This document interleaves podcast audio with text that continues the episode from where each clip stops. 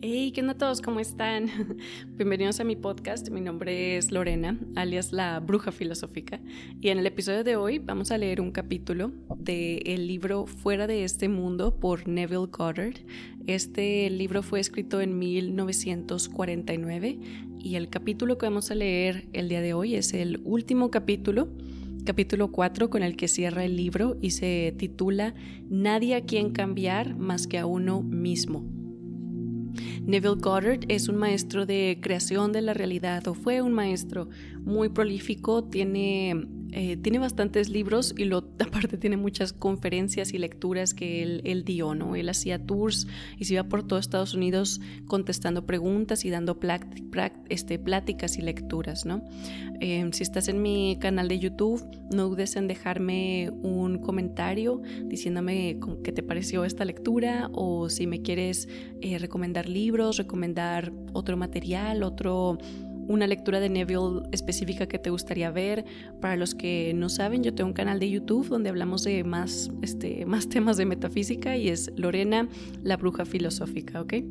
Y bueno, vamos a empezar. Vean, este capítulo, o sea, este, este escrito está bien padre. Como les digo, es con el que cierra este libro se cierra con este capítulo y es más como una conversación, es como si pudiéramos meternos en la, en la mente de Neville y ver cómo es, o sea, él nos explica un poco cómo es que él ve la realidad, o sea, cómo es que él llegó a esta, esta doctrina que él nos, nos enseña, que nos dejó, ¿no? O sea, por qué es que él, él ve que vivimos en un, en un salón de espejos, como decían los maestros alquimistas de antiguos, y porque es que él cree que no hay nadie a quien cambiar más que a uno mismo. ¿no? Si tú cambias dentro de ti, luego así, de que toda la, la, materia, tu matrix, cambia junto contigo, ¿no? Y básicamente habla un poquito, habla un poquito acerca de una experiencia mística que él tuvo, ya la narramos, fue el episodio de La búsqueda, es un libro, bueno, un, escrito que él dejó, eh, por si lo quieres ver, a escuchar antes de este, pero él narra acerca de esa visión que él tuvo en ese libro, La búsqueda, y cómo lo llevó a, tener esta realización, ¿no? De que pues no hay nadie quien cambiar más que a ti, tú estás creando todo desde adentro de ti. Y bueno, vamos a empezar, vean. Capítulo 4. Nadie a quien cambiar más que a uno mismo. empieza con una frase bíblica. Y por ellos yo me santifico, para que ellos también sean santificados en la verdad. Juan 17, 19. El ideal al que servimos y por el que nos esforzamos para alcanzar nunca podría evolucionar desde nosotros si no estuviera potencialmente implicado en nuestra naturaleza mi propósito ahora es volver a contar y enfatizar una experiencia mía impresa por mí hace dos años. Creo que estas citas de mi escrito La búsqueda, como les digo, es un, libro que, o bueno, un escrito que también este, mencionamos aquí en mi podcast, ¿ok? Creo que estas citas de mi libro La búsqueda nos ayudarán a entender el funcionamiento de la ley de la conciencia y nos mostrará que no tenemos a nadie a quien cambiar más que a uno mismo.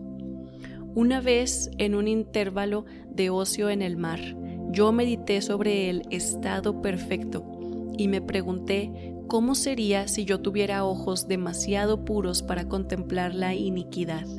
Si para mí todas las cosas fueran puras y estuviera yo sin condenación, mientras me perdía en esa intensa cavilación, me encontré elevado por encima del oscuro ambiente de los sentidos. Tan intensa fue esa sensación que sentí que era un ser de fuego habitando un cuerpo de aire. Voces como de un coro celestial, con una exaltación de los que han sido vencedores en un conflicto con la muerte, estaban cantando ha resucitado, ha resucitado, e intuitivamente supe que se referían a mí. Luego me pareció estar caminando en la noche, pero me encontré con una escena que podría haber sido el antiguo estanque de Bethesda. Bethesda. ya que en este lugar había una gran multitud de gente impedida, ciegos, paralíticos, lisiados, esperando, no el movimiento del agua como era la tradición, sino esperándome a mí. A medida que me acercaba, sin pensar ni esforzarme, se iban moldeando uno tras otro como el mago de la belleza. Ojos, manos, pies, todos los miembros que les faltaban eran traídos de alguna reserva invisible y moldeados en armonía con esa perfección que yo sentía que brotaba de mí. Cuando todos se perfeccionaron, el coro regocijó. Está terminado. Entonces la escena se disolvió y me desperté. Sé que esta visión fue el resultado de mi intensa meditación sobre la idea de la perfección, ya que mis meditaciones invariablemente traen unión con el estado contemplado. Había estado tan completamente absorbido con la idea que por un momento me había convertido en lo que contemplaba y el elevado propósito con el que me había identificado en ese momento atrajo la compañía de cosas elevadas y moldeó la visión en armonía con mi naturaleza interna. El ideal con el cual estamos unidos trabaja por asociación de ideas para despertar miles de estados de ánimos y crear un drama acorde con la idea central. Mis experiencias místicas me han convencido de que no hay otra forma de atraer la perfección externa que buscamos que no sea la transformación de nosotros mismos. En el momento en que conseguimos transformarnos a nosotros mismos, el mundo se desvanecerá mágicamente ante nuestros ojos y se remodelará en armonía con lo que afirma nuestra transformación. En la economía divina nada se pierde. No podemos perder nada sino por el descenso de la esfera donde la cosa tiene su vida natural. No hay poder transformador en la muerte, y estemos aquí o allá, moldeamos el mundo que nos rodea por la intensidad de nuestra imaginación y sentimiento, e iluminamos o obscurecemos u obscurecemos nuestra vida por los conceptos que sostenemos de nosotros mismos. Nada es más importante para nosotros que la concepción que tenemos de nosotros mismos. Esto es especialmente cierto en lo que respecta a nuestro concepto del uno, dimensionalmente más grande dentro nuestro. Aquellos que nos ayudan o nos obstaculizan, ya sea que lo sepan o no, son los sirvientes de esa ley que moldea las circunstancias externas en armonía con nuestra naturaleza interna. Es nuestro concepto de nosotros mismos lo que nos libera o nos encadena, aunque puede usar agencias materiales para lograr su propósito ya que la vida moldea el mundo externo para reflejar la disposición interna de nuestras mentes. No hay manera de lograr la perfección externa que buscamos si no es mediante la transformación de nosotros mismos. Ninguna ayuda viene de afuera. Las colinas a las que alzamos nuestros ojos son las de un rango interno. Es a nuestra propia conciencia a la que debemos volvernos como la única realidad al único fundamento sobre el que pueden explicarse todos los fenómenos. Podemos confiar absolutamente en la justicia de esa ley, que nos dará solo lo que es de la naturaleza de nosotros mismos. Intentar cambiar el mundo antes de cambiar nuestro concepto de nosotros mismos es luchar contra la naturaleza de las cosas. No puede haber un cambio externo mientras no haya primero un cambio interno. Como es adentro, así es afuera. No estoy abogando por la indiferencia filosófica cuando sugiero que nos imaginemos a nosotros mismos, que ya somos lo que queremos ser, viviendo en una atmósfera mental de grandeza, en lugar de utilizar medios físicos y argumentos para lograr el cambio deseado. Todo lo que hacemos, si no va acompañado de un cambio de conciencia, no es más que un inútil reajuste de superficies. Por mucho que nos esforcemos o luchemos, no podemos recibir más de lo que afirman nuestras asunciones. Protestar contra cualquier cosa que nos suceda es protestar contra la ley de nuestro ser y nuestro dominio sobre nuestro propio destino. Las circunstancias de mi vida están demasiado relacionadas con el concepto que tengo de mí mismo como para no haber sido formadas por mi propio espíritu, desde algún almacén dimensionalmente más grande de mi ser. Si hay dolor para mí en estos acontecimientos, yo debería buscar la causa dentro de mí mismo, porque yo me muevo aquí y allí y vivo en un mundo en armonía con mi concepto de mí mismo. La meditación intensa produce una unión con el estado contemplado y durante esta unión vemos visiones. Tenemos experiencias y nos comportamos de acuerdo con nuestro cambio de conciencia. Esto nos muestra que una transformación de la conciencia tendrá como resultado un cambio de entorno y comportamiento. Todas las guerras demuestran que las emociones violentas son extremadamente potentes para precipitar reajustes mentales. A cada gran conflicto le ha seguido una era de materialismo y codicia en la que los ideales por los que aparentemente se libró el conflicto quedan sumergidos.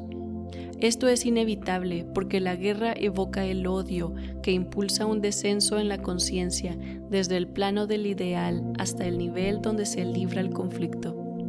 Si nos emocionáramos tanto por nuestros ideales como lo hacemos por nuestras aversiones, ascenderíamos al plano de nuestros ideales con la misma facilidad con la que ahora descendemos al nivel de nuestros odios. El amor y el odio tienen un mágico poder transformador y al ejercitarlos nos convertimos en la semejanza de lo que contemplamos. Mediante la intensidad del odio, creamos en nosotros la naturaleza que imaginamos en nuestros enemigos. Las cualidades mueren por falta de atención. Por tanto, los estados desagradables pueden ser borrados imaginando belleza en lugar de cenizas y alegría en lugar de luto, más que atacando directamente el estado del que nos queremos librar.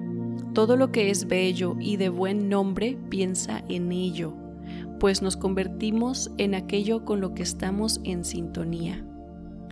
No hay nada que cambiar más que nuestro concepto de nosotros mismos.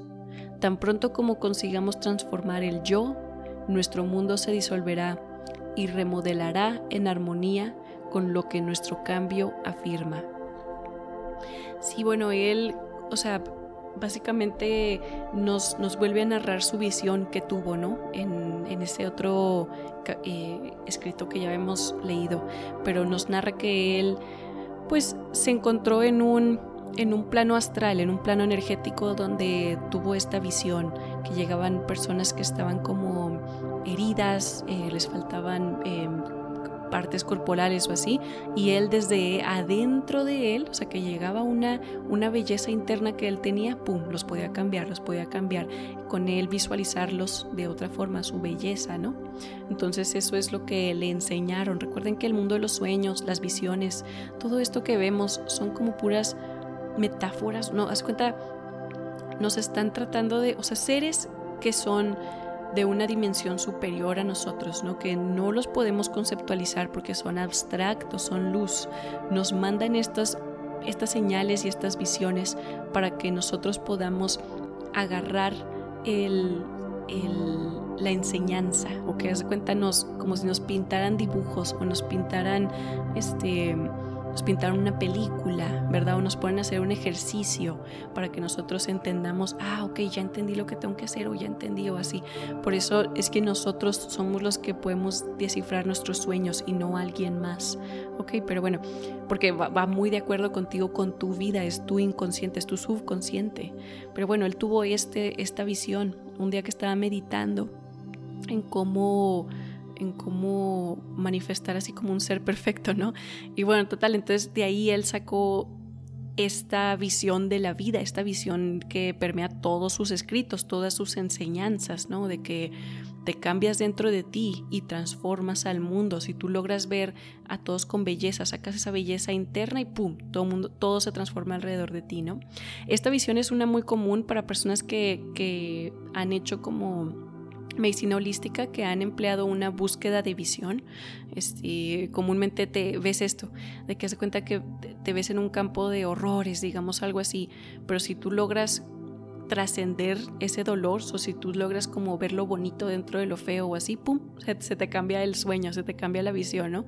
Y te das cuenta de que, ay, soy yo.